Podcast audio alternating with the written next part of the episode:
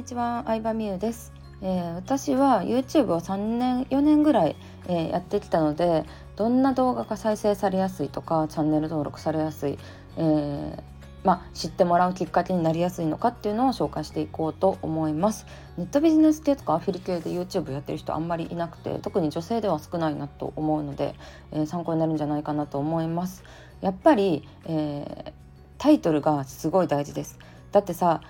そもそも YouTube どうやって知ってもらうかっていうのを、うん、考える時にじゃあ自分がどうやって新しいチャンネルを発見するのかっていうのをあの考えてみてほしいんですよ。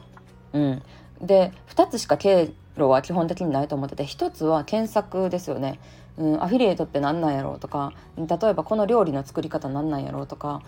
私やったら洗濯物の畳み方とかアイロンの書き方とか 検索するんですけど家事全く分かんないんでそん検索したところで知ると思うんですよ。それが1つ目で2つ目は関連動画ですねうん例えば、まあ、ヒカキンさんの動画を見てる時に関連動画にはじめ社長が出てくるとかなんかその関連した人ん同じようなジャンルで頑張ってる人の動画がおすすめに出てくると思うんですよね。なので関連動画と検索の2つ。で実際に私の動画も流入してくる人がめちゃくちゃ多いですね。新規で入ってくる人は。なのでそこを強化していくのが一番大事になります。で関連動画はまあそのうんその同じジャンルでトップを走ってる人の、まあ、似たような内容の動画とかうん似たようなタイトルの動画を作れば、まあ、関連に出る率は高くなるかなと思いますね。うん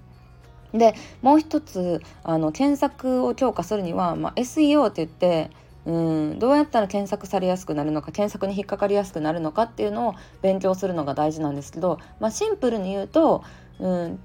まあ、よく検索されてるキーワードを使うんですよね検索ボリュームの多いキーワードを使うのがすごい大事です。うん、どういうことかっていうと、うん、例えば私のチャンネルの場合だったらアフィリエイトとかブログとかあとなんだろうなうーんネットビジネスとか仕組みとかそうですね女性企業とかうんあの副業 OL とかそういうキーワードを使った動画が結局上に上がってますね。うん、再生回数だけ増やそうと思ったらやっぱり検索流入を増やすのが一番なのでどういうタイトルだったら検索されるかっていうのを考えるのがめちゃくちゃ大事です。うん、でただでもそこ複雑なところが検索ボリュームが多い。たくさんの人が検索してるキーワードっていうのは他の人も動画を作ってることが多いので自分より強い人が動画を作ってたらやっぱそっちに流れていっちゃうのであの難しいとこなんですけど検索ボリュームがそこそこあるけど自分が、まあ、一番詳しく語れるとか、うん、自分がその中で一番を取れそうなえー、キーワードを探して動画を作ることが大事ですね。でまあ、あとはそれとともにサムネイルもうん、まあ、結局サムネイルとタイトルでみんなクリックするかどうかを1秒ぐらいで選んでるのであサムネイルがあんまりダサくないことは結構大事かなと思います。とはいえ私もそんなにサムネイルねこだわってないのであんま人のこと言えないんですけど、うん、人の顔がでかく出てる方がクリックされやすいのはあるし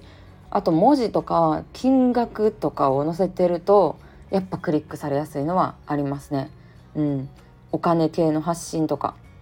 うーん。そうですね。それぐらいかな。そうまあ、サムネイルは他の、まあ、すでに人気ある人の動画とかをね、えー、参考にして、うん、自分で作るというよりかは外注する方がいいと思いますね。